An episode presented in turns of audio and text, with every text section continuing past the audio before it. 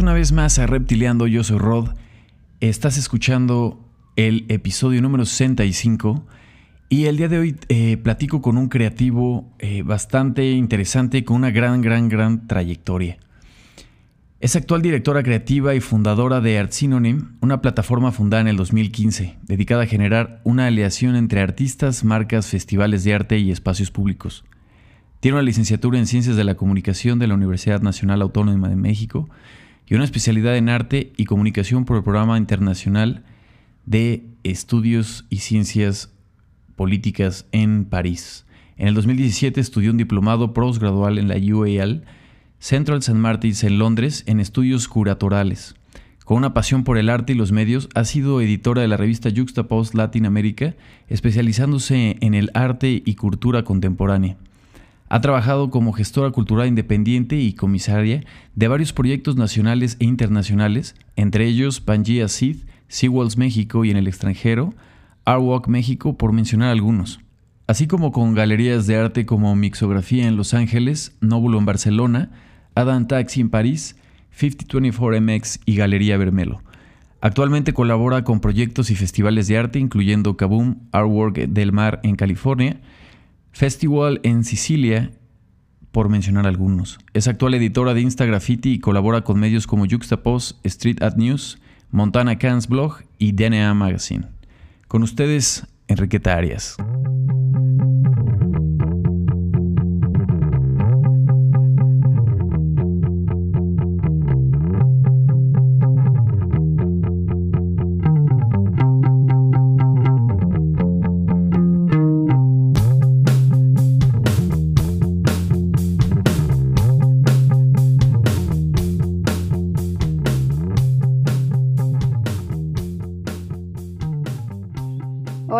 Muchas gracias a ti por la invitación. ¿Cómo estás? ¿Cómo estás? Este, primero que nada, ¿cómo estás en estos días? Eh, esta situación actual, eh, ya de un tiempo. Eh, me gustaría saber cómo estás, cómo ha afectado tu trabajo, este, pues un poquito nada más como para entender cómo te has podido organizar también en, en esta nueva normalidad. Claro, pues mira, la verdad es que el año pasado pues creo que a todos nos, nos tomó de sorpresa bastante como este, toda la situación. La neta sí nos afectó cañón. Estuvimos en Art Synonym aproximadamente como cinco meses sin realmente hacer producciones de arte murales específicamente. Entonces, pues la verdad al principio, o sea, sí veníamos de un ritmo de trabajo bien acelerado y como muy desgastante. Entonces, para mí sí fue, fueron como unas tres semanas al principio que la neta lo sentí como un alivio y me ayudó como para organizarme y para saber qué cosas nos estaban haciendo falta y demás. Después empezó a convertirse así como en un estado de desesperación porque era como, güey, ¿cuándo va a cambiar esto, no? ¿Cuándo va a mejorar la situación o, o cuándo se va a terminar la, la pandemia? Y después de eso empezamos a hacer más bien proyectos como más digitales o empezar a darle la vuelta al, formato como de, mural tradicional.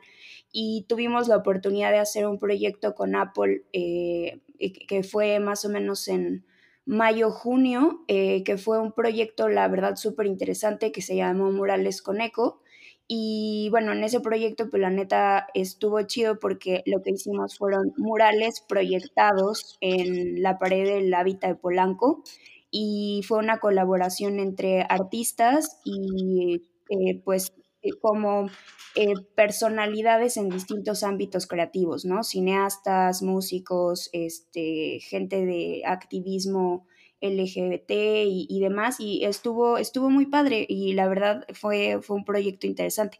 Pero sí, o sea, la neta es que creo que para todos fue difícil. Realmente empezamos y retomamos a, a proyectos de mural eh, a finales de agosto del año pasado y como que las cosas estuvieron raras porque como que se condensó toda la chamba en esos últimos meses y al final pues otra vez nos volvieron a, cortar la inspiración porque en diciembre otra vez fue semáforo rojo. Entonces, ahorita que estamos como en 2020 Season 2, porque la verdad se siente casi igual que el año pasado, pues ya de cierta manera ya tratamos de navegar un poco con la marea y, y tratar de, de sobrellevarlo, aunque muchos proyectos que justo teníamos en diciembre pues están parados o se pospusieron o hasta ahorita los estamos volviendo a retomar, pero como muy medido y con, o sea, muy espaciado. También hay cosas como que todavía no sabemos si se van a hacer, cuándo se van a hacer y así. Sí, la verdad es que sí, como, como lo dices, eh, esto ha sido algo en lo que todo el mundo se ha tenido que estar reinventando y ajustando a, las últimas consecuencias, ¿no? Sí. Eh, también creo que ha sido una forma de también entender que, la vida iba muy rápido y que teníamos que también replantearnos cómo, cómo crear estas nuevas, nuevas formas de trabajo, nuevas conexiones, utilizar las herramientas que ya tenemos y empezar a interactuar de otra forma, este, pues cuidándonos también, ¿no? Entonces creo que pues me da gusto escuchar esto que pues al final, este, pues supiste también darte esa oportunidad de reinventarte y, no, solamente parar todo, sino nada más este, analizar la situación y darle un impulso diferente, ¿no? Sí, total. Pues seguir, seguirlo utilizando de la manera que más convenga, ¿no? También para, las consecuencias de, lo que estás haciendo. Creo que algo que me gustaría para todavía introducir mejor eh, tu trabajo y tu trayectoria y es algo que le pregunto a muchos creativos, es de dónde eres, dónde naciste y qué recuerdas de tu infancia para conocerte un poquito más a fondo. Pues mira, soy de la Ciudad de México, nací en la Ciudad de México, este, y la verdad es que de mi infancia, como que recuerdo, recuerdo varias cosas, pero creo que lo principal fue que como que siempre estuve permeada por por la cultura, por mis papás. Mi papá es escritor y mi mamá este, también escribe, es periodista, ella es investigadora de la UNAM, pero los dos de hecho se conocieron escribiendo para el periódico El Nacional.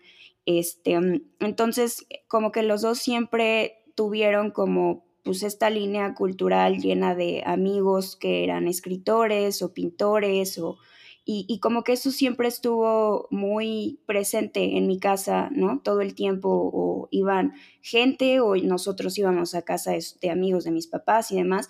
Y yo creo que la verdad eso, ahora que ya lo, lo reflexiono un poco, tal vez eso sí se me metió como mucho en la cabeza y es por algo por lo que me gusta trabajar en lo que trabajo sinceramente nunca eh, pensé como dedicarme a algo que tuviera que ver con las artes plásticas o las artes visuales, porque más bien a mí siempre me ha gustado las letras y, yo estudié actuación como de base y doblaje.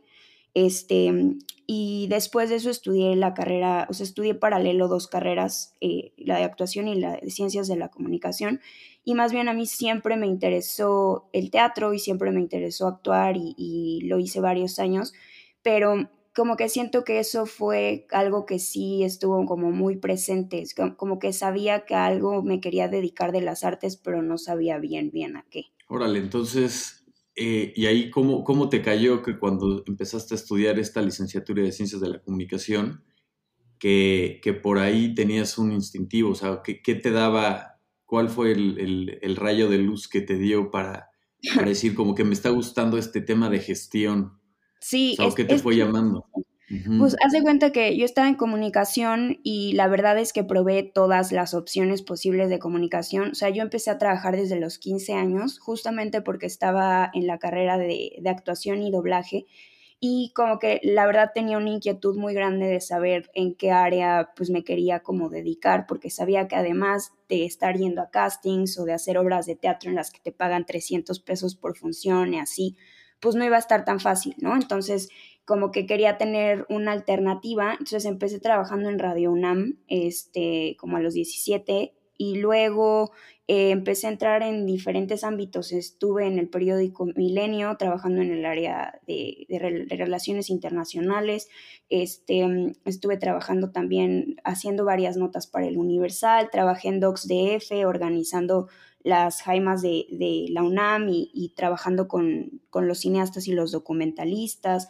Este, como que estuve haciendo varias cosas, después entré a, a Kipling en el área de marketing y cuando estaba justo en el periódico, en el Milenio, me acuerdo que en ese entonces mi editora, que era Irene Seltzer, eh, pues me dijo el periodismo, porque justamente yo tenía ya que elegir como la última, eh, la, preespecialidad de la, de la licenciatura. Y pues yo estaba como, me voy a meter a periodismo. Y ella me dijo como, mira, la verdad es que el periodismo se aprende en la calle y no se aprende en la escuela. La verdad, si tienes la posibilidad de escoger cualquier otra cosa, hazlo. Cuando estuve en cine, en Docs, me dijeron, la producción audiovisual se aprende en la calle, no se aprende en la escuela. Y yo dije, puta, ¿ahora qué escojo? Entonces estaba la, la preespecialidad de comunicación organizacional, que yo no tenía ni idea que era, la verdad, en ese entonces. Y después, cuando entré, eh, pues me di cuenta que englobaba todas las demás. Era básicamente gestionar y organizar, nada más que obviamente en comunicación estaba muy ceñido a que fuera comunicación interna y como a equipos de trabajo y a algo muchísimo más godín y administrativo. Me sirvió, sí, porque después de eso hice un programa internacional en el Instituto de Ciencias Políticas de París, este, donde hice el, último curso de la, de la universidad y ahí fue donde empecé a hacer mi proyecto de tesis. Y ese se especializaba justo en gestión de, este, y comunicación en el arte contemporáneo que era en ese momento lo que más me llamaba la atención porque era lo que yo conocía como tradicionalmente arte, ¿no? O sea, realmente todo lo de arte urbano y que después se fue dando, para mí era desconocido. Y creo que ahí fue como esa luz, eh, como, como le dices tú, como de que en el momento en que dije, creo que esto es a lo que me quiero dedicar. Y de, hecho en la carrera me decían como, ¿qué haces en esta carrera si quieres hacer gestión cultural? Y yo decía, pues porque la cultura es comunicación y si se ve la, la cultura desde la comunicación, pues se va a comunicar de una manera diferente pero como que muchos profesores me tiraban de loca, pero dije, bueno, eventualmente voy a saber qué hacer. Entonces empecé a tomar cursos de crítica de arte, diseño, arquitectura. Este, en París todas mis materias estaban enfocadas a historia del arte, este, comunicación y arte, etcétera. Y eso fue como la manera en la que me empecé a perfilar qué era lo que, que, quería hacer yo, ya más bajado, ¿no? Claro, también es, es, un, es una parte en la que como que igual en el momento los artistas sienten que, que, pueden hacer sus cosas, pero siempre necesitan un gestor, ¿no? Y esa conexión que haces, que haces tú realmente con las marcas y los artistas es, es cuando realmente hay un vínculo totalmente necesario para todo este ecosistema, ¿no? De, trabajar realmente bien las cosas, porque todos los artistas cuando salen no saben, o sea, saben hacer su chamba, pero en realidad no saben cómo poderla vender, ¿no? Y, y creo que esta conexión que tú tienes con los artistas ha sido un desarrollo eh, bastante amplio para ambas partes, o sea, para tanto como las agencias y las marcas, como tanto para los artistas. Y, e, ese trabajo, pues es como muy difícil encontrar lo que digas, ah, yo quiero estar ahí y poder ayudar a hacer todo esto que, que, realmente pase, si no las cosas pues en realidad no estarían pasando. Claro, o sea, yo creo que sí es importante que los artistas pues aprendan a autogestionarse, ¿no? De cierta manera, como en toda la cuestión administrativa, o sea, ¿sabes? Porque creo que también en el momento en el que los artistas como que también agarraran un poco más esa disciplina, también sería, se profesionalizaría mucho mejor eh, las artes en general.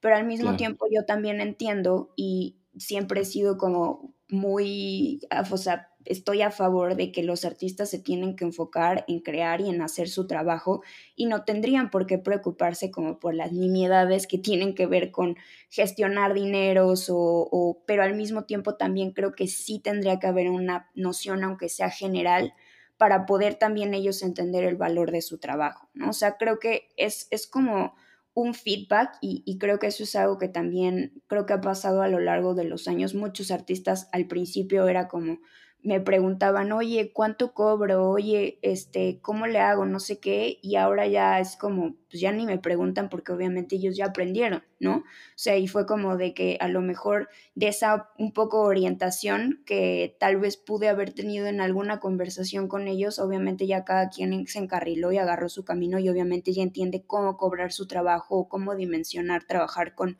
una marca o con una galería o que tiene que hacer un contrato, o sea, como todas esas cosas. Pero al mismo tiempo, también creo que sí está muy desvalorizada la posición del mediador, porque también creo que hay como muchas preconcepciones que ya teníamos de antes, como del manager malo, que, que, roba dinero y que es como el que controla la vida del artista, como a Britney y sus papás y así.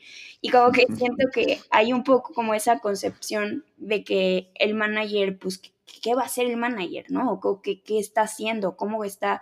Pero también creo que es importante entender que sí somos un puente de comunicación normalmente entre el cliente y el artista, porque muchas veces no hablan el mismo lenguaje.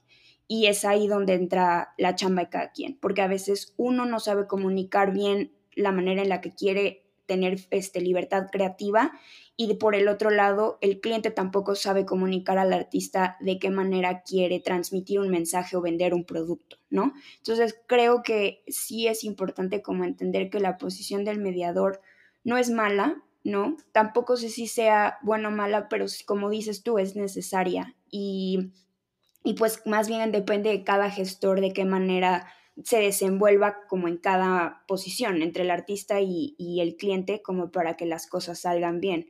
Aunque también, honestamente, es una posición bien difícil porque siempre hay que complacer a demasiada gente, ¿no? Entonces, sí, tienes que complacer prácticamente a ambas partes y también complacerte a ti. Sí, y además, y no solamente como esas ambas partes, sino también como todo lo que engloba, sobre todo, por ejemplo, si es un proyecto en el espacio público, porque hay que trabajar con, con Secretaría de Seguridad Pública, hay que trabajar con la persona que es propietario de la pared donde se va a pintar y que también esté contento con lo que se pinta.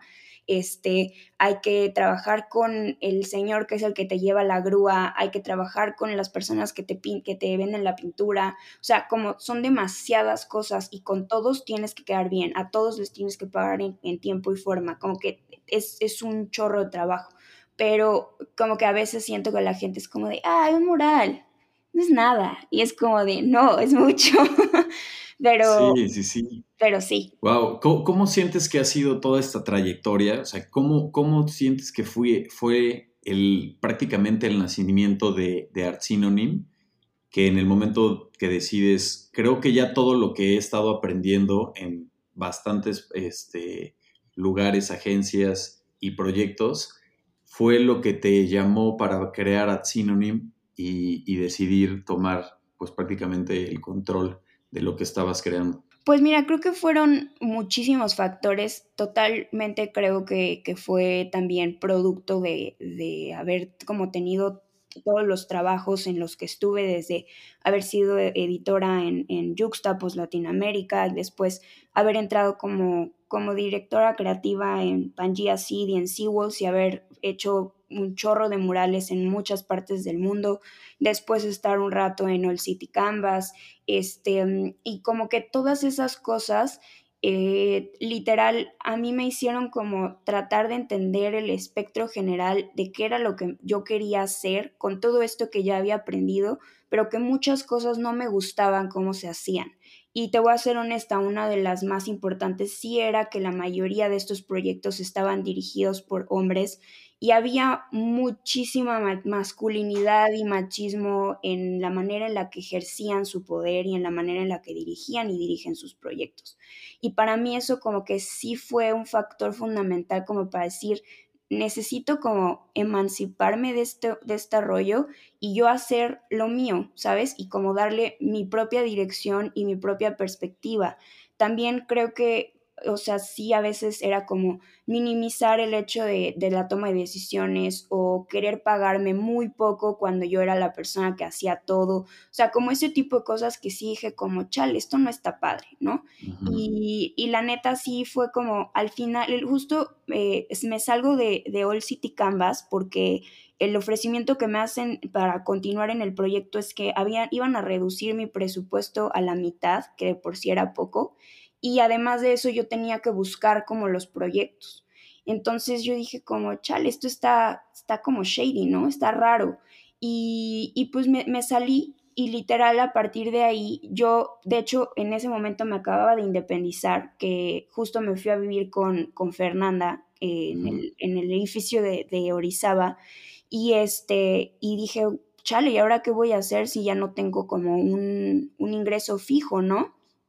Y, entonces me acuerdo que justo saliendo de la oficina me puse a llorar en la calle y dije, puta, ¿y ahora qué voy a hacer de mi vida? O sea, neta, no, no tengo idea. Y me acuerdo que le hablé por teléfono a mi mamá y le dije, ¿sabes qué? Pues ya me voy a volver freelance y a ver qué pasa. Espero aguantar mínimo seis meses y si no, pues le digo a Fernanda y me regreso a tu casa. Y ese fue como el momento en el que literal empecé como a pensar qué era lo que quería hacer yo como en gestión cultural y desarrollé Art Synonym y afortunadamente esos seis meses se han convertido en ya casi cinco años. Eh, wow. que la neta no se dicen fácil, pero estoy muy agradecida también con la vida porque me haya dado esa oportunidad de hacer lo que más me gusta hacer y que lo pueda hacer yo sola, ¿no? O sea, como sin tener que, obviamente tengo que trabajar con un montón de gente y hay que rendirle cuentas a un montón de personas siempre, pero el hecho de poderle haber dado yo mi propia dirección y mi propia perspectiva es algo de lo que sí, la verdad, estoy como muy feliz. Sí, digo, ese, ese interés que has tenido no solamente por el arte, sino también por las personas, por los artistas, eh, por esa voz que ya tienes en, eh, en el espacio de, arte como mujer también y estar apoyando también a, a todas estas artistas mujeres que siento que se han hecho este, ahora muy fuertes, este, también con, este, con, con esta ayuda tuya y esta posición que, que, que, que, se ha brindado, se han hecho, incluso supongo que también se ha hecho una amistad también muy fuerte con lo que has creado es, esta, esta faceta para, para nuevos artistas darse a conocer también. Entonces, creo que este, este lugar de Art Synonym ha hecho una especie de algo que hacía falta, no solamente en el país, sino que hacía falta para, esa, para esta nueva generación y siento que ha fluido muy bien, porque las cosas cuando empiezan a fluir muy bien es porque realmente hacían falta, no sé cómo tú lo veas.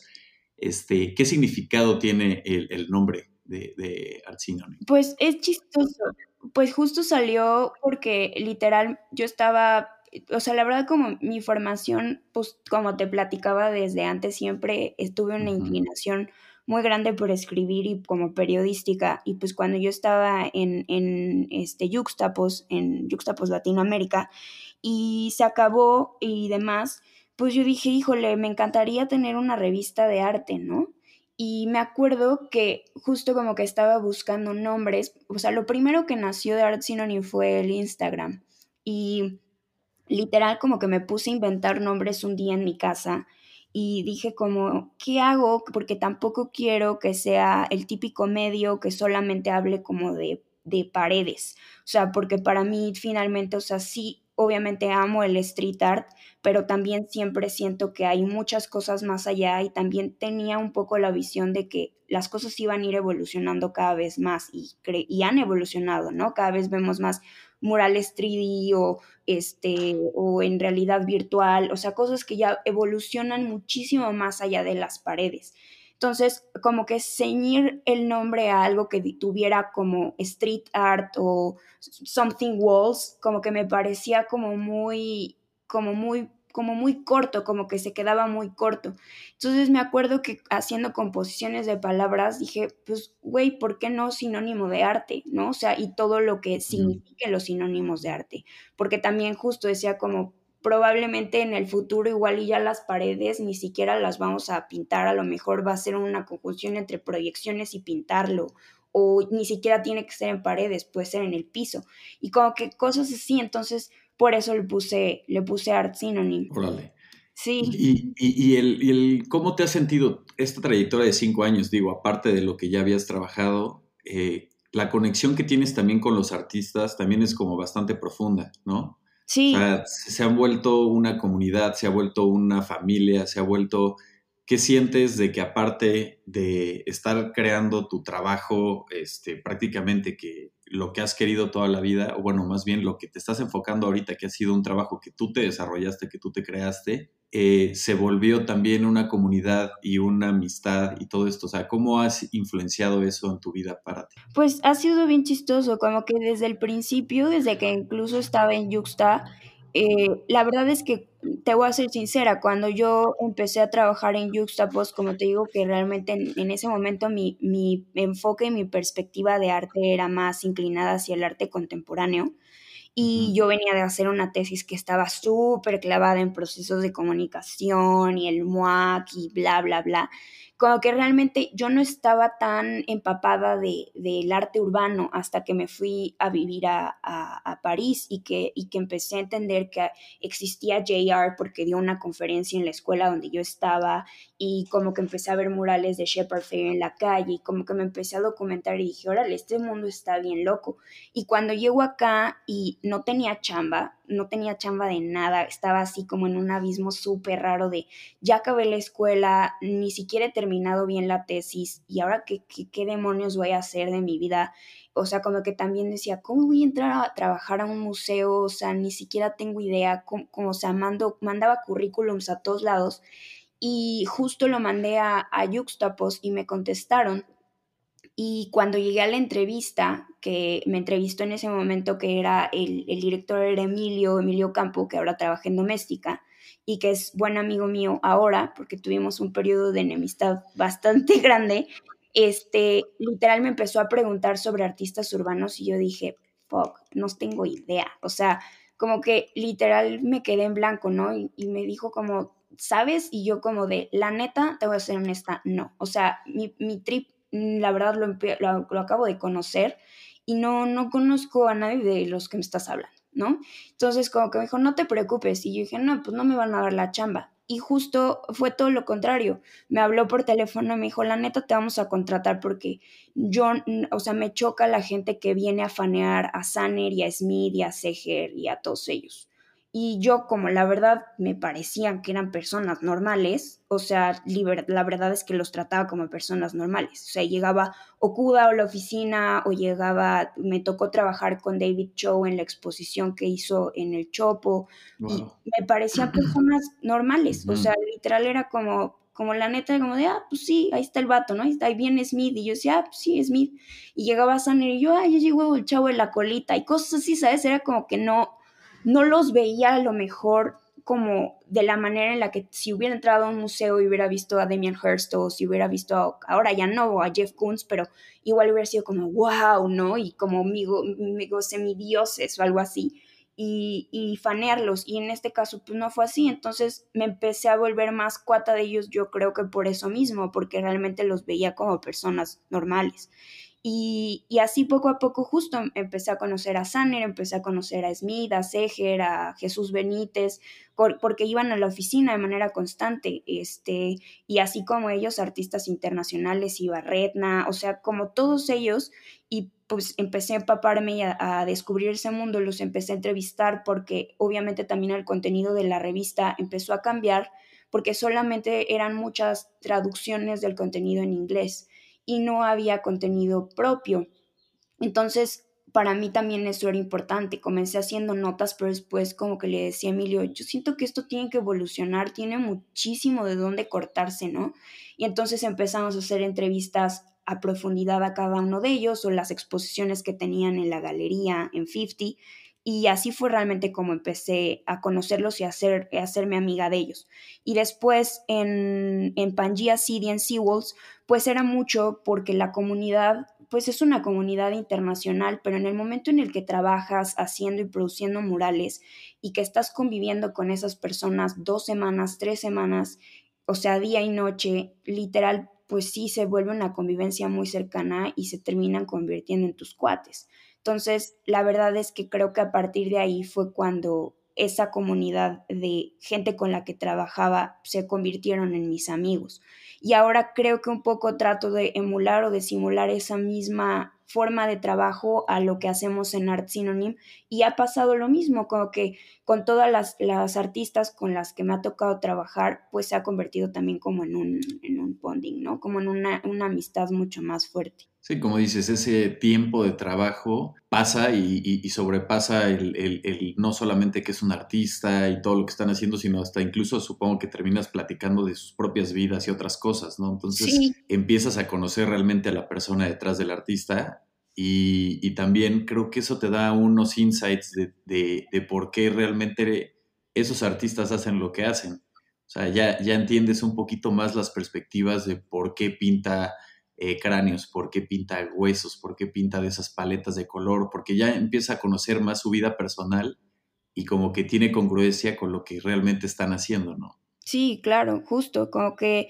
empiezas a entender, empiezas también a comprender un poco eh, la filosofía o la identidad del artista, para qué lo puedes proponer y para qué no, porque la verdad es que eso también se ha convertido en una base para mí, para, para, para, hacer las curadurías, ¿no? Para seleccionar a los artistas, no solamente es por la parte estética, porque creo que a veces eso es lo que falla mucho en las agencias, porque obviamente hay un desconocimiento de este otro mundo que está, pues, de este lado, ¿no? De los artistas, porque no, no, no siempre es nada más porque pon tu Smith pinta lo que pinta, lo vas a escoger para cualquier cosa, porque precisamente porque lo conozco yo sé que hay ciertas cosas a las que él diría que no y es como si llega un proyecto en el que yo sé que va a decir que no, ¿para qué lo voy a proponer? Claro que si hay uno en el que digo, mm, creo que igual en este puede ser porque hay una manera en la que él explore tal o tal cual cosa, está chido y funciona cool, pero muchas veces no, o sea, como muchas veces a la gente le encanta el trabajo de Jesús Benítez, pero Jesús Benítez no trabaja con marcas, ¿no? O sea, porque tiene una, una forma de ser y una forma de trabajar y una perspectiva de vida muy clara y es como no voy a, a, ceñirme a lo que me dicen, no voy a cambiar si quieren mi estilo, entonces es como tener muy claro que ese tipo de cosas también pueden llegar o a afectar o a mejorar el proyecto. Y a veces la gente que no lo sabe por desconocimiento, por eso a veces hay como proyectos que terminan siendo un poco caóticos, ¿no?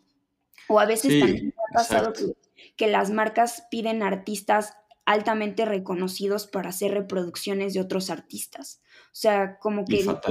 Y, y, qué dices? ¿Qué? O sea, como que es que queremos a, a Smith o a Paola Delfín para que hagan este diseño. Y yo como de, o sea, no, o sea, si vas a contratar a Smith o a Paola Delfín es porque ellos tienen una, una identidad propia en su trabajo, no porque van a reproducir el trabajo de alguien más. Y menos de un artista que ni te digo el nombre, cuando me dijeron fue como de, ¿qué? O sea, ¿de qué te pasa? Y ese tipo de cosas pasan un montón y me dan risa a veces porque siento que sí tiene que ver con con, con, eso, con un desconocimiento de, de, de, este medio, pero al mismo tiempo pues también es fascinante porque es como de, órale, las agencias sí están en otra cosa, que también probablemente yo desconozco un montón de cosas de las agencias de publicidad, ¿no?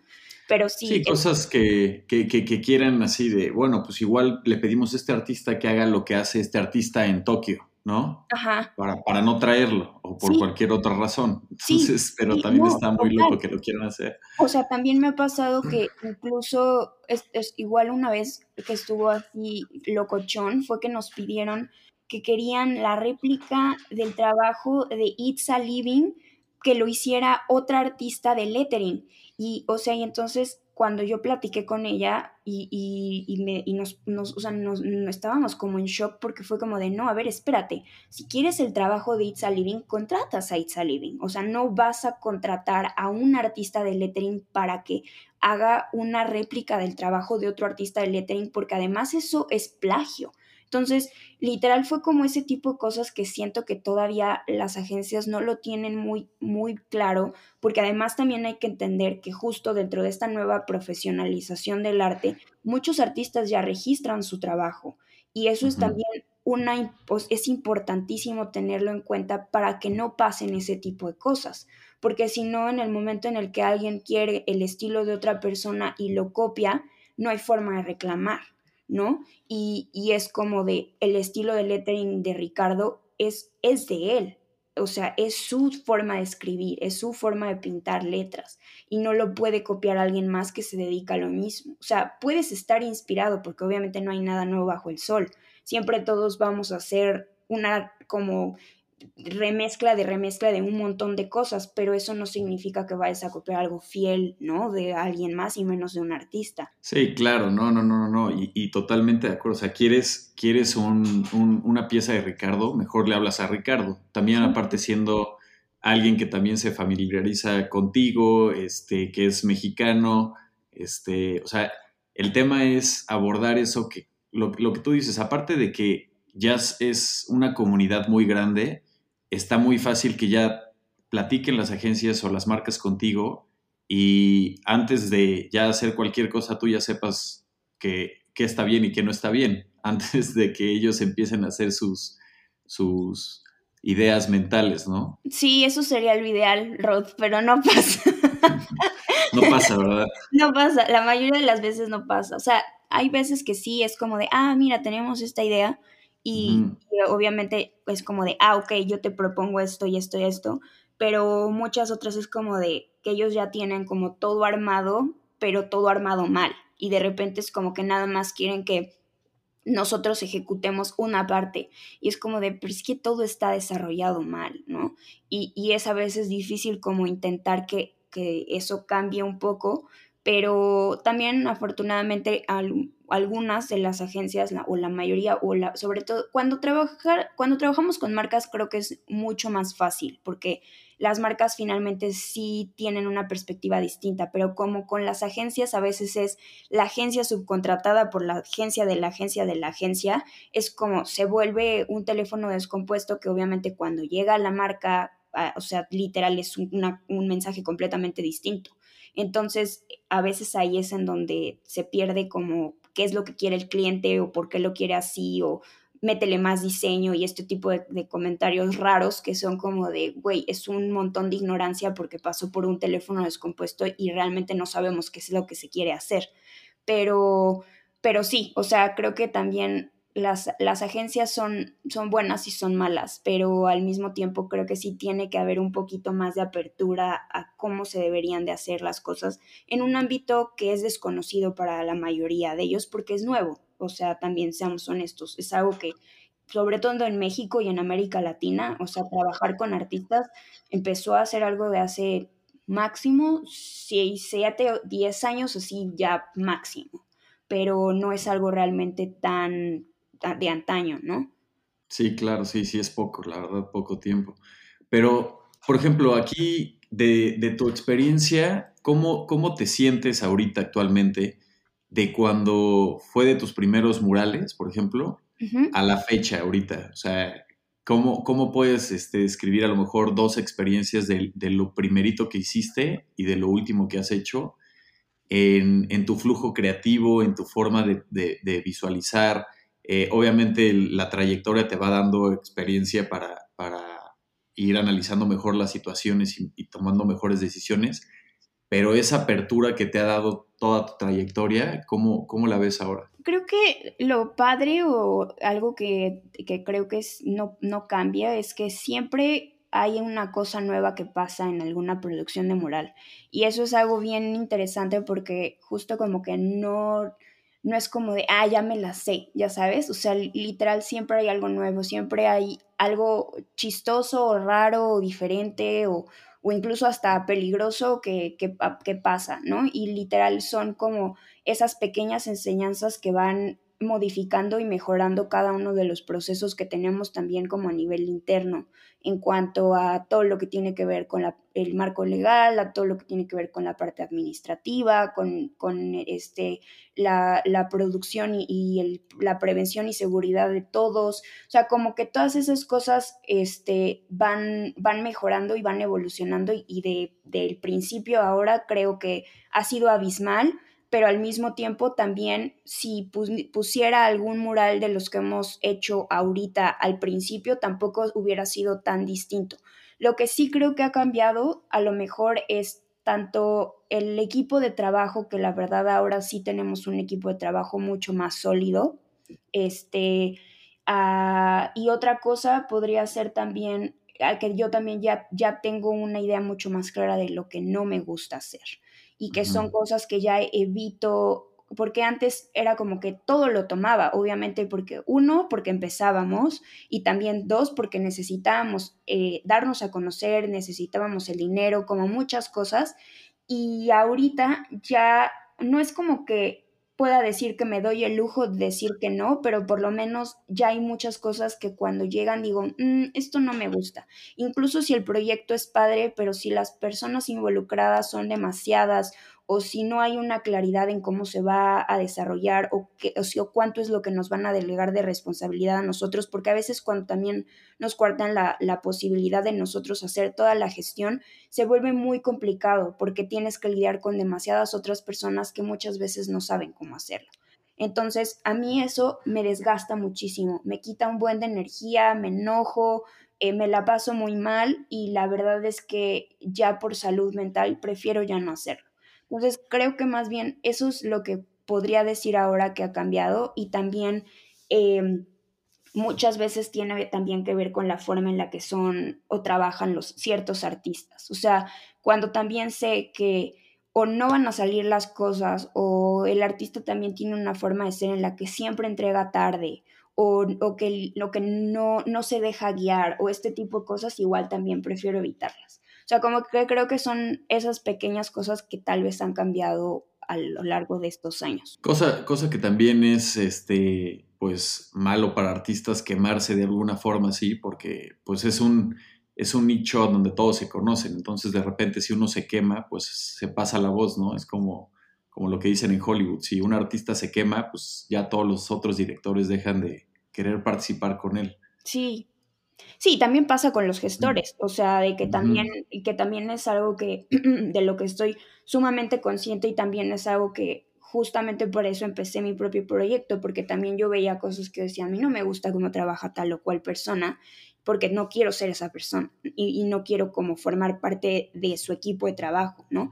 Y, y, y, es eso, o sea, como que es un medio tan pequeño que parece grande, pero realmente es muy pequeño, por eso que te digo también de que de repente les, las agencias o así creen que entre los artistas o entre la misma comunidad no se comunican y de repente, por ejemplo, a mí estas cosas que todavía me terminan de sacar, no me terminan de sacar de onda, este, porque más bien son tan comunes y es esto como de, de que ellos escalen los precios a, a, los artistas y no por la magnitud del trabajo que se vaya a hacer, sino por supuestamente la importancia que radica en cuánto, eh, cuántos followers o cuánto este, engagement tienen con, con sus followers en redes, que se me hace algo absurdo, que no tiene nada que ver con el talento y que es como de, ah, es que a fulanito le vamos a ofrecer tanta cantidad de dinero y a perenganito tanta cantidad de dinero, como si entre ellos no hablaran.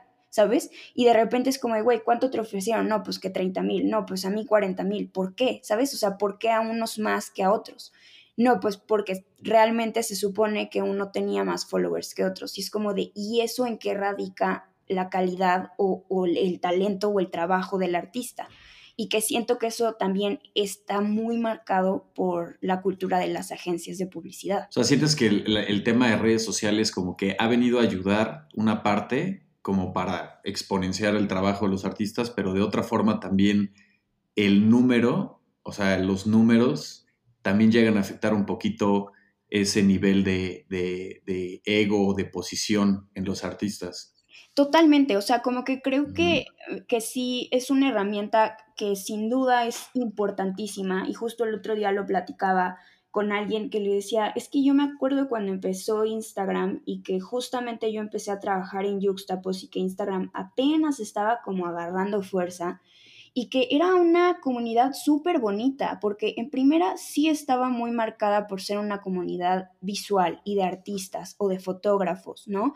O de gente que hacía foto de paisaje o que trabajaban en National Geographic o cosas así, y se volvió una comunidad internacional, se, se volvió una comunidad en la que el compartir estas imágenes también hizo, por ejemplo, que si lo, si lo vemos como en, en, materia de historia del arte, realmente el arte urbano ha sido el arte más documentado en la historia por, por estas redes sociales, ¿no? Y sobre todo por Instagram. Y yo creo que eso marcó un hito muy importante en la carrera de muchos artistas, eh, sobre todo en street art, porque finalmente era muy fácil y muy rápido conectar con alguien que estaba en Australia o que estaba en Nueva Zelanda o que estaba en China y, y, que te conectara con otra persona que tenía una pared o tenía un proyecto y que pudieras ir y pintar una pared allá y hacer cuates.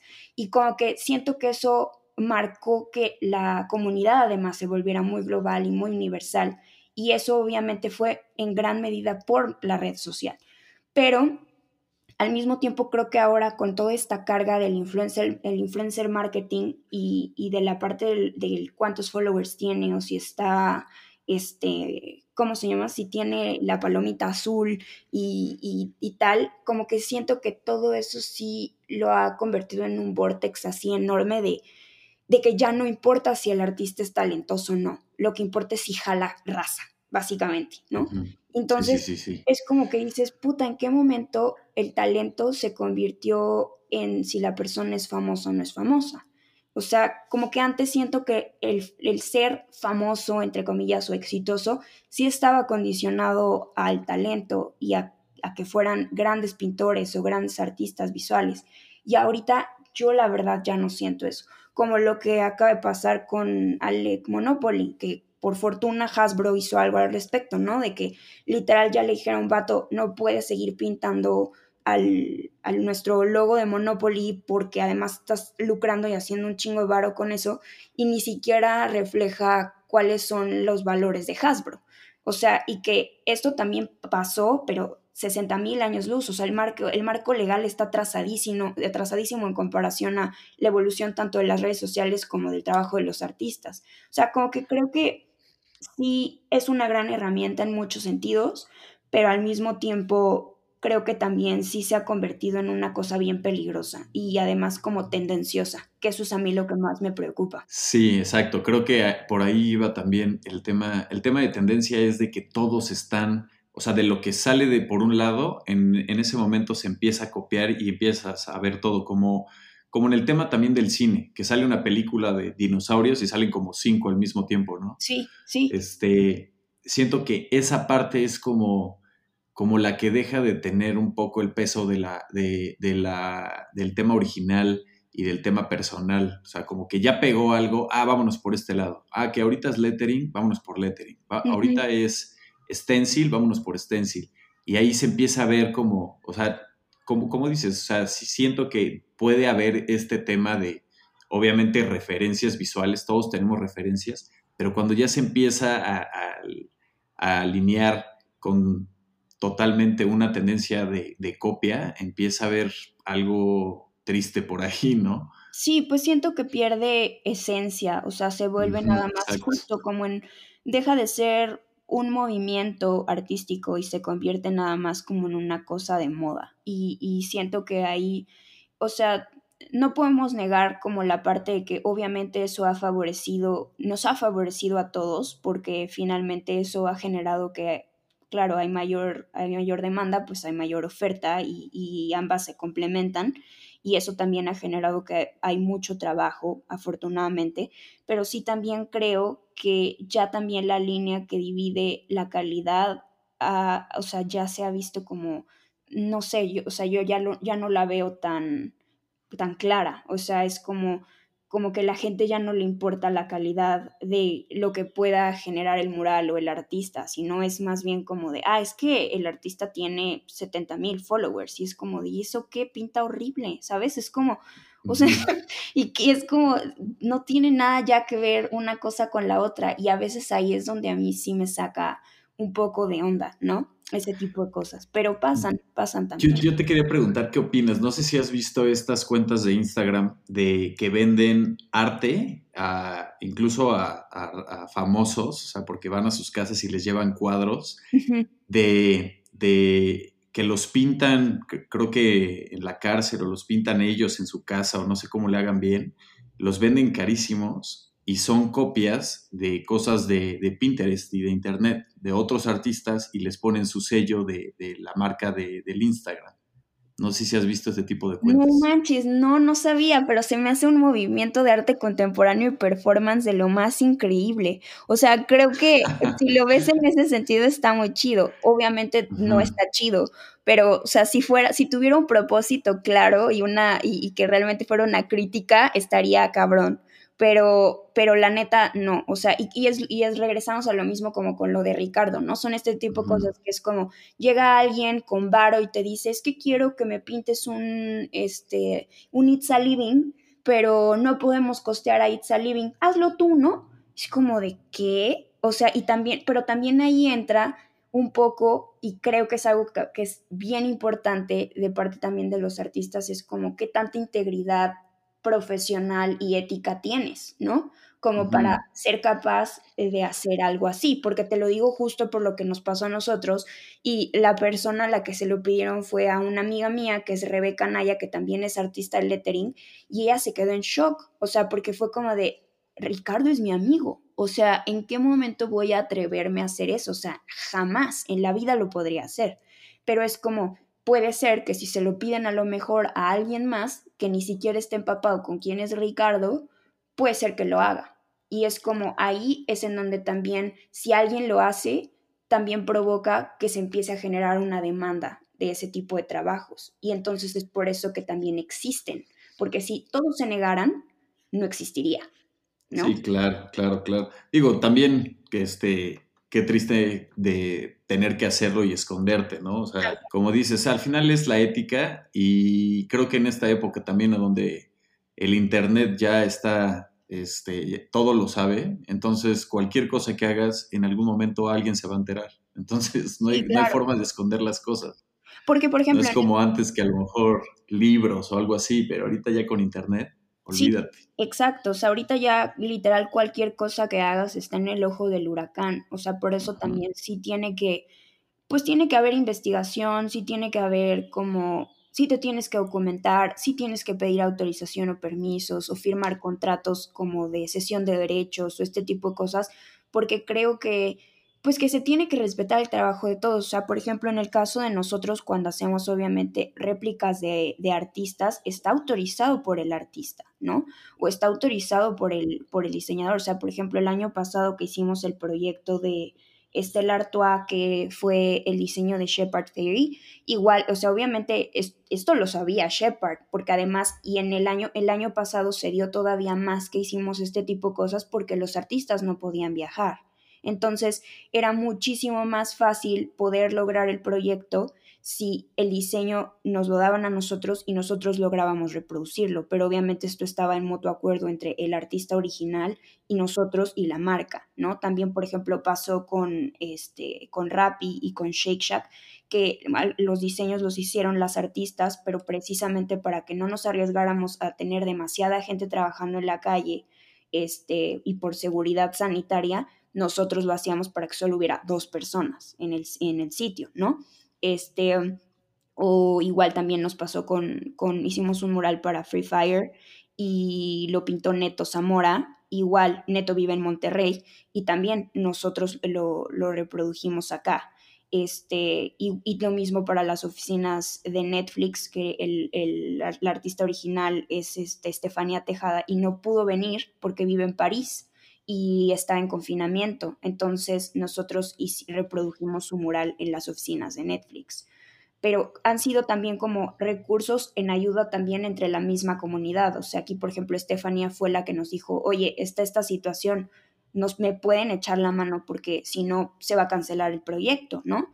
Y era como de, no, no te preocupes, nosotros te ayudamos. Y como que ese tipo de cosas creo que ahí está chido, cuando hay comunidad, cuando viene desde un lugar chido, ¿no? De, de amistad y de querer echar la mano. Pero cuando es una cosa como nada más por hacer dinero a lo güey o, o, nada más porque por pura ignorancia, creo que ahí sí está, está todo mal. No, claro, y también lo están haciendo por, por extremas precauciones y por, por esa necesidad de que ahorita no se puede, porque incluso al artista le encantaría hacerlo él mismo, ¿no? Claro. también no es, no es tema de, de no quererlo hacer ni nada, sino es las necesidades y, lo que se tiene que hacer en ese momento. Sí, claro, y, y, de cierta manera, pues el adaptarnos a estas nuevas formas de producción y consumo que se están generando a partir de todo el año pasado, la pandemia, que también de cierta manera es pues tratar de navegar en, en este, pues, o sea, en, un momento histórico que la neta a, a, la mayoría de la gente nos está pegando cabrón y a todos nos está pegando también en la parte profesional. Entonces, si no nos ayudamos también entre nosotros, o sea, cómo vamos a sobrevivir, ¿no? O sea, también en ese sentido creo que sí, por eso tiene que haber comunidad y, y no debería como de, pues, o sea, de, de, de, de, no hacerse. O sea, también entiendo por eso esta parte como de reproducir trabajos, pero siempre y cuando todas las partes estén de acuerdo. Totalmente. Ahora, en el, en el tema de la colaboración, o sea, tu trabajo prácticamente es colaborar todo el tiempo. Sí. Pero más allá de la colaboración de, de, de piezas y, y, proyectos, siento que ahorita se está armando también una comunidad este, y la llevas manejando también muy bien. El tema de colaborar este, con otras, otros proyectos fuera de, de, lo que estás haciendo. Por ejemplo, ahorita que empezaste también con el, con el podcast, ¿por qué no me platicas un poquito Ay, más sí. cuál es la dinámica? Porque escuché el, el, el, primero con Citlali y la verdad se me parece algo increíble que ahorita esté un espacio de Art Synonym en este, en este podcast. La neta es que ha sido algo bien interesante, o sea, como que como que siempre había tenido muchas ganas justo como de que Art Synonym sea como una multiplataforma, o sea, no solamente como dedicarnos a la parte de la de la producción, sino que esta idea que siempre tuve de que fuera una revista que sí exista, ¿no? Y que, y, y que como que genere contenido, o sea, sí, sí es algo que ha estado en mi cabeza. Y a Diana, a Diana Orozco de, de Ellas Ahora la conocí hace como más de un año porque me invitó justo a su podcast. Y ahí fue como donde nació la idea que ella me dijo como, oye, pero y entonces tú y, y hacías radio y, y este, estudiaste locución y no sé qué y te gustaría, y yo le dije, claro, o sea, yo empecé trabajando en, en radio, ¿no? O sea, escribía los guiones y así, o sea, era, o sea, me encantaba, pero la verdad no tengo idea cómo funcionan los podcasts. O sea, la verdad es que para mí sí es un mundo muy nuevo. Y me dijo como, o sea, Diana la verdad es una chava muy preparada, ella se fue a hacer un diplomado especializado en producción y elaboración de podcasts a Nueva York y mientras estaba en, en ellas ahora, y justo cuando regresó a México, nos reunimos y como que nació esta idea y me dijo, ¿a ti te gusta? Y yo le dije, claro, creo que me gustaría, pero sí me gustaría que fuera un formato en el que se le diera voz sobre todo a las mujeres, porque creo que no se habla tanto de, o sea, de artistas mujeres en ciertos espacios, ¿no? O sea, siempre está el podcast de Yuxtapos, está el podcast de Viralizarte, hay un montón de podcasts de arte, pero no hay uno a lo mejor que hable específicamente con las artistas mujeres y con temas específicos que se viven dentro del de mundo del arte. Entonces, eso fue un poco como nació la idea de Mujeres en el Arte, que también va de la mano con un libro que estoy escribiendo que también es sobre todas las mujeres artistas y muralistas este, que, que, que tiene el país. Y literal, pues ha sido un poco eso. La verdad es que todo el año pasado fue como la preproducción de hacerlo y por una u otra razón no lo habíamos logrado grabar. La verdad es que también era porque esperábamos que la pandemia en algún momento se acabara y pudiéramos hacer las grabaciones presenciales, pero para eso existe la tecnología. ¿No?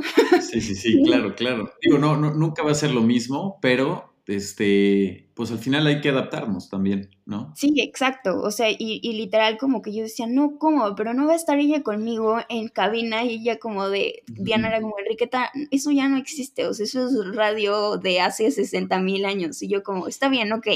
Entonces, pues justo empezamos como, pues entonces ya hay que agendar con, con todas y hay que, que delimitar un tema para cada una. También un poco la idea fue justo entrevistar a mujeres que ya conozco precisamente para poder profundizar en temas como, como muy particulares, ¿no? Como en el caso de, de Citalali, que fue el, el, primer episodio que fue sobre el tema de ansiedad y sobre cómo me, empezaron a llegar un montón de mensajes de, de, artistas que decían como, no manches, qué bueno que hablaron de ese tema, yo pensé que era la única persona que pasaba por eso y así, es como de, no, es un tema que es recurrente en un montón de artistas, ¿no? o el siguiente eh, también va a ser sobre eh, con Alexa Erro, que ella más bien habla sobre cómo autogestionar y comunicar mejor tu proyecto artístico, porque ella tiene un buro de comunicación que se llama Órbita. Entonces, eh, ese está un poco más enfocado a la parte como didáctica. Y luego otro con Fusca, que habla más sobre, ella es psicóloga, entonces, o sea, además de ser muralista, ella estudió psicología, entonces literal hablamos sobre cómo la psicología te ayuda como al, al autoconocimiento para desarrollar y crear, ¿no? Y que muchas veces esto delimita el que seas una persona feliz o no. Y como que este tipo de temas que me parece que son como interesantes y que son con artistas mujeres y que creo que eso está, está muy chido. Y van a ser dos episodios al mes este, dentro de la plataforma de ellas ahora. Está increíble, sí, sí, sí, escuché el primero y me pareció un, pues algo que también ya se necesitaba, ¿no? O sea, de hecho, me, recordó este, un poco más formal, obviamente, porque yo escuchaba uno que se llamaba Trunk and, eh, Lettering, ya sabes, este, con Gemma. Ay, sí, sí, sí, total. ese lo escuchaba incluso en, SoundCloud antes, creo que ya igual ya no está, pero se me hacía bien, bien interesante cómo ellas dos este, platicaban de temas, igual echándose unas copas de vino y todo, este, pero era un tema de exponenciar también mucho al, tema de la mujer, ¿no? Sí. Y también aquí lo interesante es que sean en español, ¿no? E, es, algo que, de repente se empieza a perder por, por el, abordar y querer darse a conocer más. Obviamente el, inglés, pues obviamente va a llegar más lejos porque más gente sabe inglés, pero eh, creo que la importancia de que sea en español, empezar a meter eh, gente pues igualmente local de, estados que a lo mejor no son este, la Ciudad de México, Guadalajara, Monterrey, creo que les eh, empieza a dar esta, este, pues este lugar, este, este nicho, este club a, personas que tienen demasiado talento y, igual no tienen ese, ese lugar para darse a conocer, ¿no? Entonces se me hace súper interesante todo eso que están logrando y pues felicidades también con este, este, este nuevo proyecto. Sí, muchas gracias. La verdad es que sí estoy bien feliz. O sea, como que sí me tiene genuinamente feliz porque no, es algo que no, no había hecho antes y, o sea, como que el hecho de poder tener también como esas pláticas con, con ellas, con las artistas, también me parece algo genial. Sobre todo también porque la plataforma de ellas ahora, eh, la verdad es que yo también he conocido a un montón de mujeres como en distintos ámbitos profesionales que no sabía que ellas estaban detrás de algo, ¿no? Como la escritora que forma parte de, La Casa de las Flores, porque todo el mundo habla de Manolo Caro, pero nadie habla del grupo de escritores que Manolo Caro tiene para hacer los guiones, ¿no? Y, a ella la entrevistaron en Ellas Ahora, o chavas que trabajan en ciencia, o, o la chica que es la fundadora de esta nueva plataforma de audiolibros que se llama Vic. O sea, como, como que este tipo de, de, cosas que dices, wow, o sea, hay mujeres muy cabronas haciendo cosas muy cabronas y a veces no sabemos y esto y como que estas plataformas nos pueden ayudar a conocer y como dices tú, sobre todo en español, que es en México y en América Latina. Sí, es, una forma de conectar y darle importancia a nuestro lenguaje. O sea, creo que de repente el tema malinchista de, de por qué es en inglés es más importante, este, es, es algo feo, ¿no? O sea, ¿por qué no el español es, es tan importante como el inglés? Entonces creo que esa importancia se la tenemos que dar realmente nosotros y así como cuando vas a Estados Unidos, tú tienes que hablar inglés porque estás en su casa, ok, pues cuando, vengan a nuestra casa, pues ¿por qué no que hablen un poquito de español, no? Sí, sí, sí. O sea, no, Es pedir, no, es pedir demasiado, es, ok, yo estoy en tu casa, órale, son tus reglas, tú estás en mi casa, pues ahora, ahora son nuestras reglas, ¿no? O sea, tratar de darles importancia, porque cuando vienen personas de otros países aquí, les hablamos en inglés. Sí, siempre. Y eso, eso es algo que lo hemos hecho nosotros por achicar nuestro idioma y creo que esa importancia se la tenemos que regresar a nuestro idioma otra vez. de decir, ok, hay gente que lleva cinco años en México y no habla español con nadie. Total. Es muy, y, es muy como que. Y no es su culpa, es nuestra culpa también eso es lo peor de todo, o sea, como que en este afán de, los mexicanos por ser porque, porque, porque seamos tan serviciales y como tan el, el, welcoming que le damos a los gringos es tan grande que los terminamos acogiendo, o sea, incluso en, en, el idioma, y que es como cuando no es nuestro idioma, y no tendríamos ni por qué saberlo, ni no tendría por qué darnos pena no hablarlo, o sea, y, o sea, y, digo, darnos pena hablarlo con ellos aquí, o sea, es como, obviamente siempre, siempre ha sido una herramienta, pero así como nosotros hemos tenido que aprender su idioma, ellos porque si viven en nuestro país, como dices tú, nos esfuerzan un poquito y aprenden, O sea, yo conozco artistas que llevan 10 años viviendo en México y no hablan una gota español y nada más dicen cerveza, por favor, y es como de no manches, no puede ser que, que estés como tan ahuevado de que ni siquiera quieras aprender el idioma del país en donde, del, del, que te estás viendo beneficiado porque obviamente pagas menos renta, no pagas impuestos, etcétera, etcétera, etcétera, ¿no? Y, sería, sí, como es, es, es lo mínimo el, el, aprender el idioma al que vas. Sí, siento que es regresarle esa importancia a nuestro idioma. O sea, digo, no estoy peleado de que igual tengo amigos extranjeros en, en, en México y y de repente hasta me gusta hablar con ellos en inglés porque yo sé que se expresan más natural y a lo mejor sabes a qué se refieren y como que hay un sentimiento ahí de, un contexto y de lo que quieren decir mejor por el idioma, ¿no? Como, como, las películas, cuando las ves eh, en, su idioma, pues te dan ese sentimiento este, más certero. Pero, pero de otras formas sí, este, como que darle ese valor, creo que es volverle a dar ese valor a nuestro idioma y de estas formas, o sea, con estas plataformas, creo que está interesante empezar a dar ese, esa voz a, los artistas, a los creativos, eh, y que sea en español. O sea, al final es, es, es, es, lo, es lo bonito de nuestra cultura también. O sea, el idioma, la forma en la que nos conectamos, la forma que nos sentimos, obviamente en nuestro propio idioma, idioma natal, lo vamos a, lo vamos a, este, pues a expresar todavía mejor, ¿no? Totalmente, totalmente. Oye, este, te quería preguntar también, por ejemplo, ¿qué, cómo, cómo tú encuentras eh, el equilibrio de, en tu carrera creativa? Este, no solamente con, con, con lo que haces y que estás envuelta en arte, sino también con otras cosas. O sea, ¿qué otras cosas hace Enriqueta eh, que, incluso no son de, del tema creativo, que te, enriquecen mucho como persona y te, dan ese balance en tu vida? Pues es chistoso, pero la verdad es que los primeros años de Art Synonym, sí, o sea, la verdad dejé de tener como hobbies u otras cosas porque sí me absorbía como 100% el proyecto. O sea, Incluso no, no llegué a tener vacaciones como hasta el año pasado realmente, este, y vacaciones forzadas por la pandemia además. Eh, pero justamente es chistoso porque todo el año pasado estuve haciéndome como esa pregunta, ¿no? De que yo había dejado de hacer cosas creativas que porque finalmente a pesar de que yo, o sea, no soy artista visual ni nada, eh, como que siempre tuve esa necesidad de, expresarme, ¿no? Y, por eso había estudiado eh, actuación y demás. Y como que dejé de hacer muchas cosas precisamente por enfocarme al estar atrás de y apoyar a que se gestionaran los proyectos. Y mm, el año pasado por eso también de cierta manera fue que dije, no, pues sí voy a hacer el, el podcast, o sea, porque la verdad es que es algo que sí quiero hacer yo porque me gusta escribir, porque me gusta escribir los guiones, porque, porque me gusta como tener una, una como salida, una válvula de escape como de creatividad también, aunque no sea per se pues ni hacer música, ni pintar un cuadro, ni hacer un mural.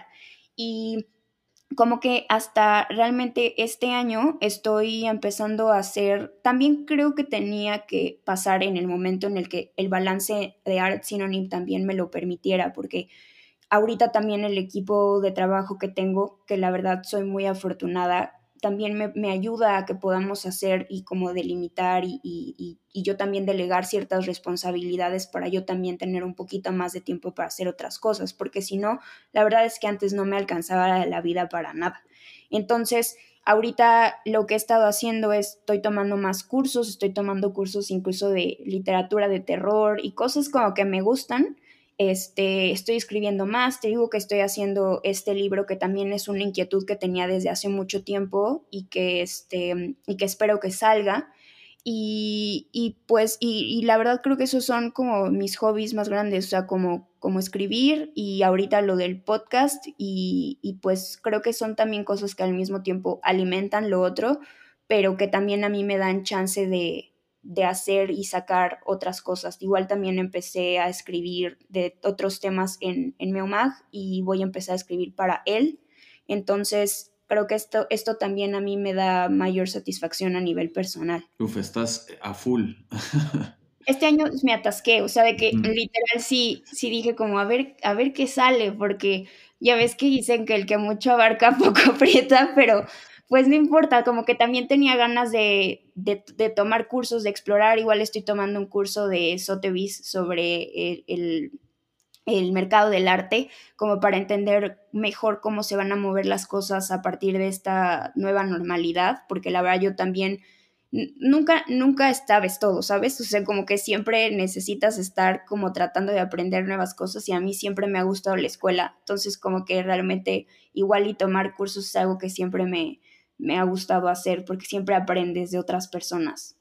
Y sobre todo si no están como enfocadas en tu, tu, ámbito así exacto, ¿no? O sea, si tienen como the bigger picture. Ahora, ¿qué, qué, qué consejos le podrías dar a, a, las personas que están pensando iniciar su propio negocio, su propio proyecto? O sea, si te hablaras prácticamente a ti hace 10 años, ¿cuáles serían así tres puntos clave que dirías, tómalos en cuenta para poder empezar? Pues creo que lo principal es tener eh, tu objetivo muy claro, o sea, qué buscas hacer con ese proyecto, que creo que obviamente también este objetivo a veces va cambiando con el tiempo, o sea, como que yo empecé con un objetivo muy claro que era el poder generar un proyecto en el que se pudiera pagar a los artistas por su chamba y que yo también pudiera vivir de mi chamba. O sea, porque era algo que yo veía que era un patrón con todos los festivales de street art en los que yo trabajaba o los proyectos de arte en los que yo trabajaba, que era como siempre estaba esta constante de, ay, es que no le podemos pagar al artista, ¿no? Es que no hay presupuesto para el artista,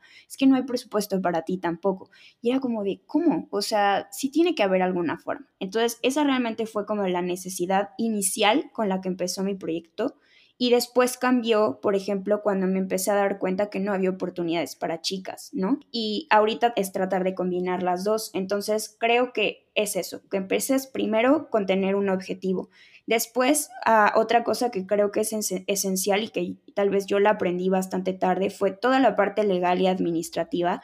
Sí es súper importante y es súper importante que te hagas de un, o un muy buen abogado o abogada o un muy buen contador o contadora y que te echen la mano en todo eso, porque no, no se va a poder solo, o sea, o sola para gestionar un proyecto. Y el otro es como eso, que también te empieces como a empapar de como todo lo que está haciendo la gente alrededor de ti en los proyectos y que busques qué crees que puedes aportar tú que sea diferente a todo lo que hacen los demás, para que así también, como tú bien lo decías al principio, cuando las cosas son necesarias como que van teniendo un encauce y también que, la, que lo hagan con pasión, o sea que la neta creo que suena como a cliché, pero la verdad es que yo sí hay algo que he hecho toda mi vida, es que sí le he entregado mi corazón a mi trabajo. Y creo que eso es también lo que me ha mantenido a, a, flote en el sentido de que cuando neta las cosas están yendo de la chingada, es lo que me saca a decir, pero pues aquí estoy, está la cosa porque la verdad es lo que me apasiona hacer y no hay otra cosa que me vea haciendo hacer. Y justo en el, no es comercial, pero en el episodio que hablamos con Fusca, es un poco de eso. Ella dice algo bien importante y es como, si eres capaz de ser medianamente o este, mediocremente feliz en un trabajo que no te late al 100%, eres completamente tienes todo el potencial para hacer algo que te apasione 100%. Y también algo que es bien importante entender es que si quieres empezar una cosa, tienes que entender que si no eres lo suficientemente valiente para tú emprender y seguir tus propios sueños, siempre va a haber alguien que te contrate para seguir los suyos. Y yo creo que la neta es que es más chido que tengas la capacidad y literal los huevos de decir, pues voy tras ese sueño, sea el que sea, ser artista, ser cantante o ser músico, eh, tener tu propio podcast eh, y además vivir de eso, ¿no? Eh, o ser diseñador gráfico, o sea, o lo que sea, lo que quieras hacer, pero yo creo que ahí radica como la, este, pues el secreto de que, que no es ningún secreto, pero que yo creo que sí es el secreto por lo menos para, para ser feliz, porque si eres feliz, todo lo demás viene solo, creo yo. está increíble. Ahora, una de las eh, preguntas este, más difíciles, yo creo, a veces, pero más personales que hago es si hay alguien que te haya influenciado todo este camino, o sea, alguien que te haya influenciado mucho en tu vida o que tengas una experiencia que te haya cambiado la forma de, pensar y que ahora sigas viviendo tu vida con, con, esa filosofía? Uy, yo creo que sí, pero ah, fueron como influencias negativas. Es cagado eso, pero, o sea, como la verdad, los, los jefes que tuve para mí sí fueron como un, fueron un incentivo para yo trabajar en hacer algo mejor. O sea, fueron justamente, obviamente nunca voy a negar que, que, gracias a esas oportunidades de trabajo estoy donde estoy y hago lo que hago, pero precisamente por ver como todas esas cosas que no me latían, fue que dije, no, yo, yo quiero hacer algo más chingón. O sea, yo quiero ser o sea, un día quiero ser su competencia.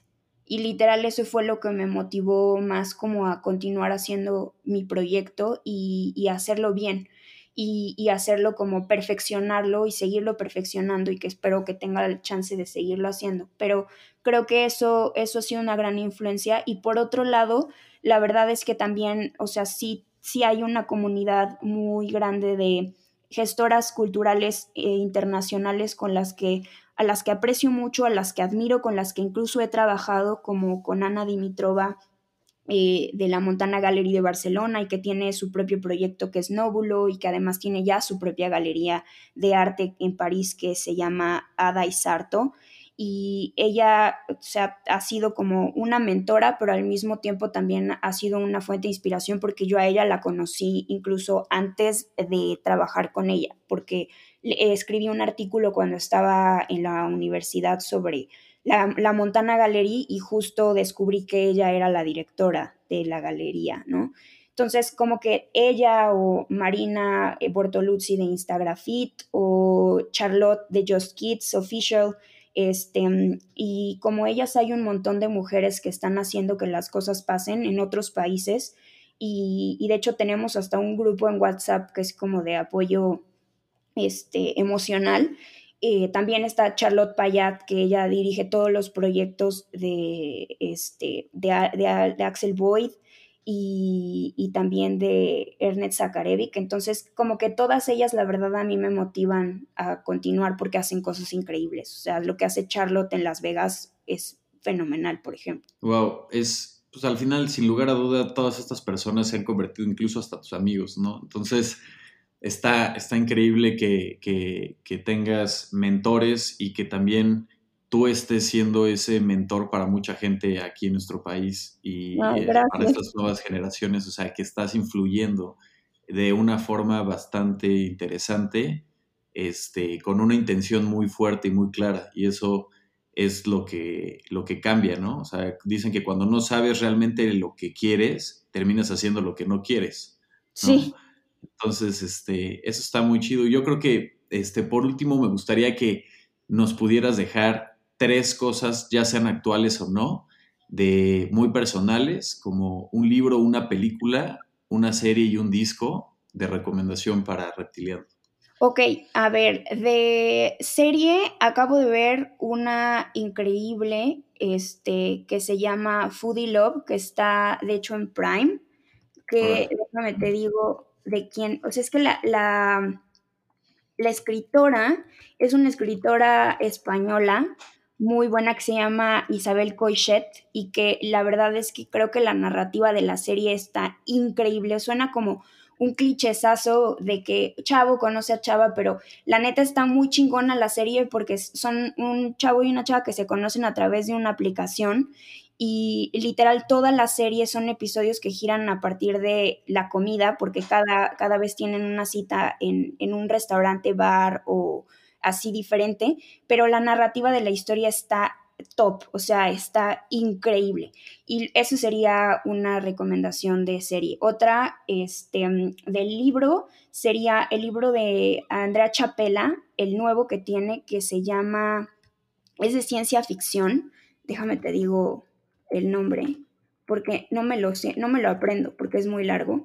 Pero estas es, es de cuentos y se llama Ansibles Perfilados y otras máquinas de ingenio. Y la neta es que es un libro increíble. La chava tiene 30 años, empezó a escribir a los 15, es química, es mexicana y todos los cuentos giran, están súper así como en el momento preciso que estamos viviendo de la pandemia, porque habla justamente como de historias muy mundanas de la Ciudad de México, pero al mismo tiempo lo conjuga con un momento de ciencia ficción en el que nosotros ya tendríamos como este, implantaciones de chips en la cabeza y que viéramos las cosas a través de filtros, pero de una manera, lo cuento de una manera fenomenal y son puros cuentos cortos. Y de disco, eh, creo que igual y, fíjate que disco no he escuchado algo así como nuevo porque más bien escucho muchos playlists, pero creo que hay un playlist muy chido de que se llama Dancing with Husa, que es un artista y que está en Spotify y que de hecho tiene como las mejores canciones para ponerte buen humor en, el día. Así está, está padre ese. Órale, pues ya te lo tenías todo trabajadito. Oye, esta, esta portada del libro está increíble, es, es, el ángel en el, eh, como hundiéndose en el mar, ¿no? Es que uno de los cuentos eh, es, está la Ciudad de México completamente inundada entonces, la neta, es que todos los cuentos están poca madre. La neta es, es ahorita de mis libros favoritos. O sea, yo no la conocía, Andrea Chapela, y, pero justo entré a un, a un taller de literatura y, este, y literal empecé a leer y fue como, wow, ¿qué es esta niña? Y cuando me empecé a, empecé a escribir, empecé a, leer sobre, sobre su historia y vi que estudió química, pero que empezó a, escribir su primera trilogía que fue mega famosa, que se llama La Heredera, como a los 15 años, y así, o sea, y que ha ganado como un montón de premios, fue como, órale, esta chava está cañona. Órale, está increíble, sí, está, muchísimas gracias por la recomendación te agradezco muchísimo también por tomarte el tiempo, eh, participar en el programa, contarnos de tu vida, tu trayectoria, de todo lo que has aprendido, eh, recomendarnos abrirte un poquito con, de forma bastante personal. Y pues mil gracias, este, admiro mucho lo que haces eh, y vamos a estar pendientes de, todo esto que viene. ¿Hay fecha como para el tema del de libro? Pues la verdad todavía no, porque apenas lo, estoy trabajando con, con, la editora y estoy revisando. O sea, yo creo que va a tomar aproximadamente, la verdad, o sea, siendo honestos, como un año pero por lo menos, o sea, ya vamos en ese camino que la verdad me daba mucho miedo. Las artistas todas aceptaron desde el año pasado, entonces ahorita ya más bien es escribirlo, documentarlo y este y pues en cuanto esté listo, obviamente les avisaré. Buenísimo. Sí, pues la idea es dejar todo, este, bastantes referencias de todo lo que platicamos en el blog del podcast, e incluso las redes que son Art Synonym en, Instagram y tu perfil eh, personal es Enriquet Arias. Exacto. Todo junto, ¿no? para, para, que no estuviera ahí una doble A. Ándale. Y pues la página artsynonym.com. Entonces yo dejaré todas estas cosas en el, en el blog del, del, podcast y te agradezco muchísimo de verdad haber participado aquí y mil gracias por hablar conmigo. No, no, hombre, gracias a ti, Rod, la neta. Yo también este, admiro mucho lo que haces, desde que obviamente estabas en el estudio, pero también ahorita todo lo que estás haciendo con el podcast está súper chido y la neta también es una herramienta para un montón de diseñadores y artistas que, que es para documentarse, que eso está increíble. Entonces, muchas felicidades por eso y gracias por invitarme. Buenísimo, mil gracias. Te mando un abrazo fuerte. Igual, cuídate. Qué buena plática con Enriqueta Arias. Este episodio número 65, de verdad lo disfruté muchísimo. Eh, admiro mucho su trabajo y en verdad está creciendo a una velocidad impresionante con todo lo que está haciendo y, la verdad es una persona que se, busca reinventar y buscar este, optimizar de forma muy honesta con, consigo este, pues lo, seguir, seguir invirtiendo en, su persona y seguir invirtiendo en, su propósito final, que es darle esta voz al arte, darle esta voz a las mujeres y lo está haciendo bastante bien. Entonces, pues recomendadísimo estar pendiente de todo lo que hace, este, seguirla, seguir su proyecto, seguir el podcast. este podcast que, tiene ella en, ellas ahora está increíble. También es, es un gran gran programa que, he estado escuchando y también he estado muy pendiente. Y vamos a estar pendientes de cuando saque su libro para poderlo anunciar aquí en Reptiliando. Y pues eh, una vez más, mil gracias Enriqueta por haber tomado el tiempo y haber estado en Reptiliando, platicando aquí conmigo, comentando todo, toda esta parte de tu vida y de tu trayectoria de trabajo personal y cuál es tu filosofía de vida con, la que eh, encaminas este, este proyecto y este paso, ¿no? Así que, pues, eh, ya lo saben, cualquier cosa que, sigan eh, el, programa, eh, las redes todas son arroba reptiliando, excepto Instagram que es arroba reptiliando.podcast y de ahí se pueden conectar directamente a la página que es reptiliando.com. Ahí encontrarán no solamente los episodios que pueden escuchar desde ahí, sino que también cada episodio tiene sus referencias, este, textos, fotografías, links y demás para que puedan accesar todavía más fácil al contenido que se platicó en cada uno de los episodios. Y pues ah, ya lo saben, como cada semana, eh, esta semana estamos terminando de prácticamente machar los tiempos que teníamos y a partir de la próxima semana obviamente empezamos todos los lunes con episodio nuevo. Así que ya lo saben y pues muchas gracias por escuchar el episodio de hoy. Yo soy Rod y nos vemos en la próxima. Gracias. Bye bye.